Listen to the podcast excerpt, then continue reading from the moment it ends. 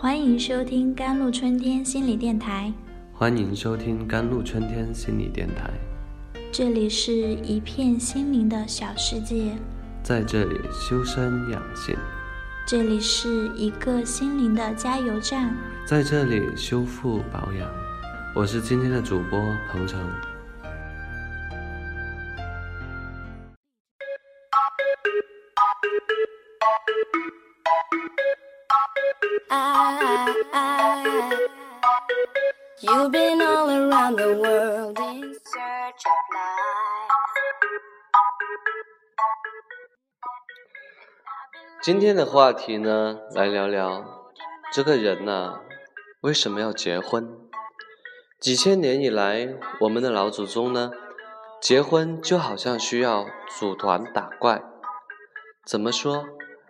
养育需要一个人外出打猎，女人呢在洞里照顾孩子，孩子养大了，自己的生老病死才有保障。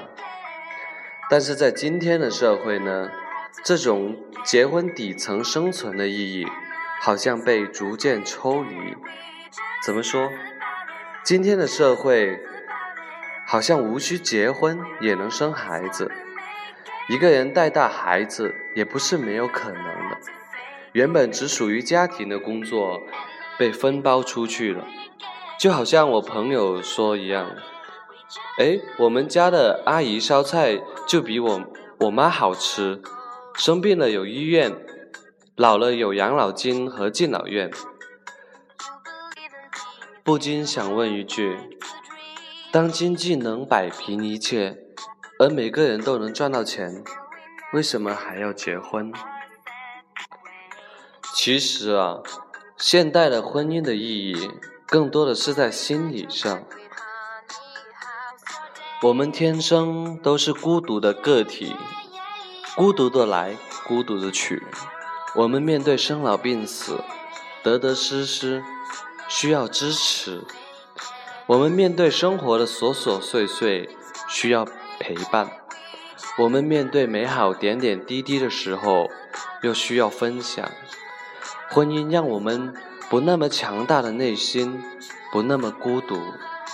现代的恋人们越来越因为陪伴而结婚，想找个心灵上的朋友，让生命因为陪伴而完整。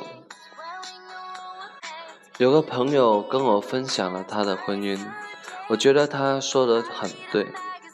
他说，为了让婚姻更幸福，结婚前要做三件事情。第一件事呢，就是告别，告别单身和原生家庭，好好的跟家人告别，和他们计划一些真正重要的时光，陪自己的爸爸妈妈。做三件事情，觉得重要的三件事情，和你之前的哥哥、妹妹、姐姐们好好告别，陪他们干点疯狂的事情，让你们能够记忆深刻。给你的暧昧对象打电话，告诉他们，我一直把你当做妹妹看待。你需要空间才能让另一半进来。很多婚姻一吵架就要各自各找各妈，各找各爸，甚至有人的结婚理由是让父母亲不再担心，都是因为结婚前缺乏告别这种小仪式。第二点。准备一些共同生活的必须道具，例如那些父母亲觉得无比重要的东西，房子、车子、家里的家具、装修、彩礼、婚礼之类的。第三点，最重要的也是最容易被忽略的第三件事情。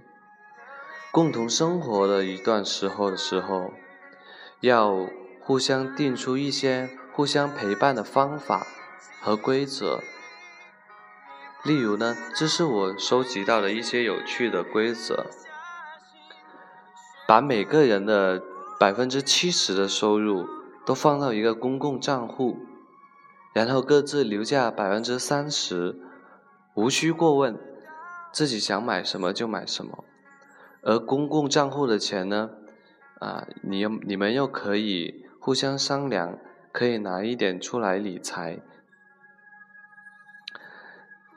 对旅行的看法：男人喜欢穷游，女人喜欢富有。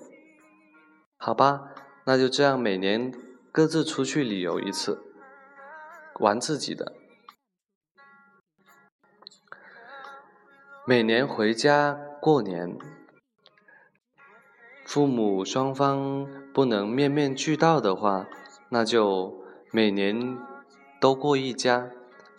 今年去你爸妈家里，明年去我爸妈家里过。吵架不可避免，但是认怂要轮流。例如，如果上次吵架是我先哄你的话，那下次你就要主动来哄我。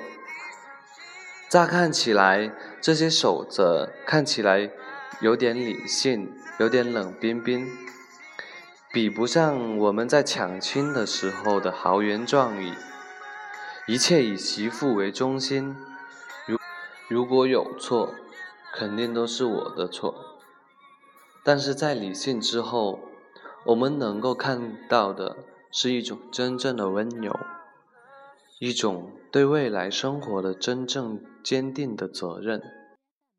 这是结婚前。要做的事情。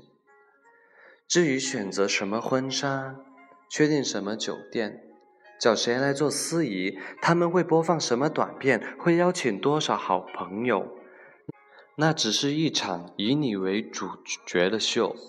秀场结束，观众也就带着谈资回到各自的生活，等待着下一次别人的婚礼。当然，婚礼是值得认真操办。但是随之而来的生活才是真正舞台，在那里将上演一场你自己是主角也是观众的生活。好了，以上就是今天的节目内容了。更多心理相关文章，请搜索微信公众号“甘露春天微课堂”。感谢您的收听，我们下期节目再见。